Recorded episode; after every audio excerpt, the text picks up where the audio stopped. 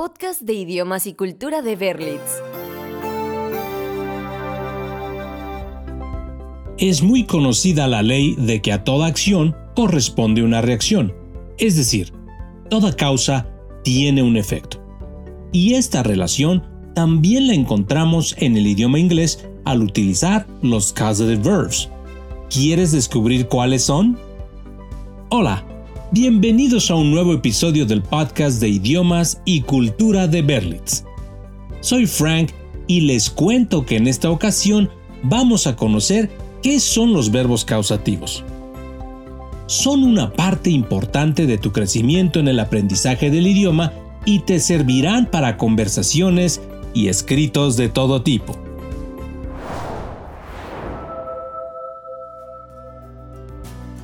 Los verbos causativos son los verbos que indican que otra persona hace algo por ti o que realice una acción. Indican una causa y un resultado. De ahí su nombre, causative verbs. Aunque puede sonar a que se trata de verbos para dar órdenes, en realidad son para dar indicaciones y señalar que el sujeto de una oración no es quien realiza la acción, es quien provoca que alguien más haga algo o lo hizo en el pasado. Existen muchos verbos causativos y por su extensión hoy solo hablaremos de los más importantes. En inglés, los causative verbs son varios, entre los que seguramente ya conoces se encuentran make, let, get y allow.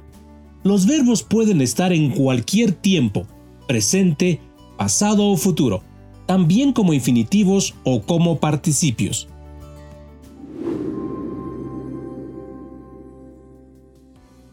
Veamos primero un ejemplo en español para que identifiques la estructura de la oración y el uso de este tipo de verbos. El maestro nos permitió salir temprano. Aquí el sujeto somos nosotros, pero quien realiza la acción es el maestro. Ahora, escuchemos un ejemplo en inglés. The poem made us cry. El poema nos hizo llorar. El sujeto somos nosotros, pero quien hizo la acción fue el poema. Existen varios verbos causativos y los más utilizados son have, get, make, cause, help, allow, keep, force, enable, hold, require y let. Dependiendo del verbo causativo, se utiliza una estructura para usarlo. Así que vamos a aprender cómo hacerlo con los verbos más comunes. El primero es have. La estructura puede ser de esta forma. Sujeto más el verbo tener en cualquier tiempo, más el objeto, más la forma básica de un verbo. Un ejemplo en inglés siguiendo esta formación es Luis had Mario erase the blackboard. Luis hizo que Mario borrara el pizarrón. Luis es el sujeto. Had es el verbo en pasado. Mario el objeto. Y el verbo en su forma base es erase. Escuchemos más ejemplos con esta estructura y trata de identificar sus componentes. Laura will have Anna prepare her work. My brother had me wash his car. El verbo have tiene una segunda forma de estructurarse como causativo en una oración. La diferencia es que en lugar de usar un verbo en su forma base al final, se utiliza un verbo en pasado participio, es decir, agregando ed al verbo. Fernando had his house painted. Andrea is having her laptop repaired. Un caso especial con el verbo have es cuando lo usamos para afirmar que alguien nos hizo algo. En español es muy común usar oraciones como me corté el cabello o me hice limpieza dental, y las personas entienden que alguien más lo hizo no que literalmente nosotros usamos las tijeras para cortarnos nuestro cabello o usamos equipo de dentista para arreglar nuestros dientes. En el idioma inglés puede resultar confuso hacer una traducción tal cual. Si dices I cut my hair, las personas pensarán que efectivamente tú te cortaste el cabello.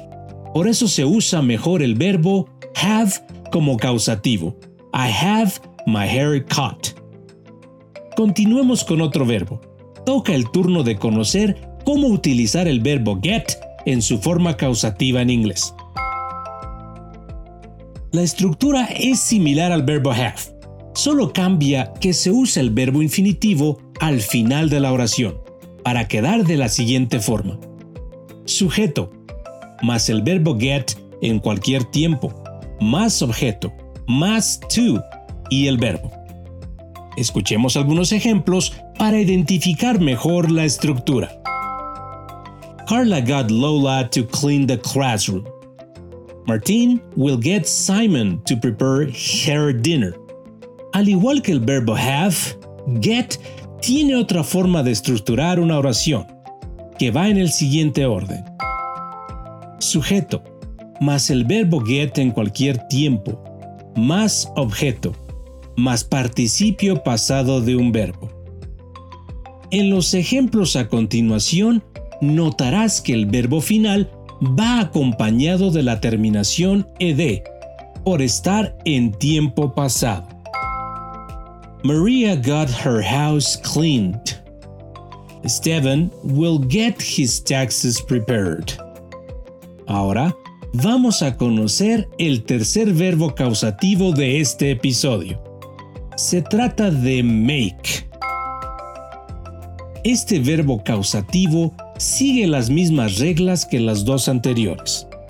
Para estructurarlo dentro de una oración quedando de la siguiente manera. Sujeto más el verbo make en cualquier tiempo, más objeto, más forma básica del verbo. En el caso de make hay que hacer dos comentarios. Primero, el verbo make implica una acción más fuerte que en algunos contextos se puede interpretar como obligar a alguien a hacer algo.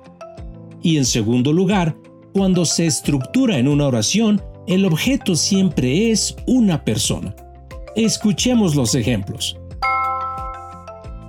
I made her call my doctor. My friend made me ask for a loan. He made me watch a terrible movie. ¿Qué te parecieron los causative verbs? Como lo mencionamos al principio, es muy probable que ya los utilizaras, porque son parte de las conversaciones cotidianas. Ahora podrás entender mejor su forma de uso y cómo son útiles para dar indicaciones sobre una acción y quién causó esa acción. Antes de acabar este episodio y comiences a aplicar lo que aprendiste de los causative verbs, recuerda que este aprendizaje es parte de tu crecimiento en el manejo del idioma inglés. Dominarlo es cuestión de tiempo y de contar con las herramientas adecuadas para aprenderlo. Una de ellas es la instrucción por parte de profesores que conozcan los mejores métodos de enseñanza del idioma y ayuden a identificar las áreas de oportunidad de los estudiantes. Por eso es importante que si buscas una opción educativa, te acerques a los expertos. En Berlitz aprenderás a tu ritmo y con opciones de estudio que se adaptan a tus necesidades, ya sea de tiempo, lugar o nivel de aprendizaje. En poco tiempo los verbos causativos serán parte de tu vocabulario. Yo soy Frank y fue un gusto estar contigo. Hasta la próxima. Podcast de idiomas y cultura de Berlitz.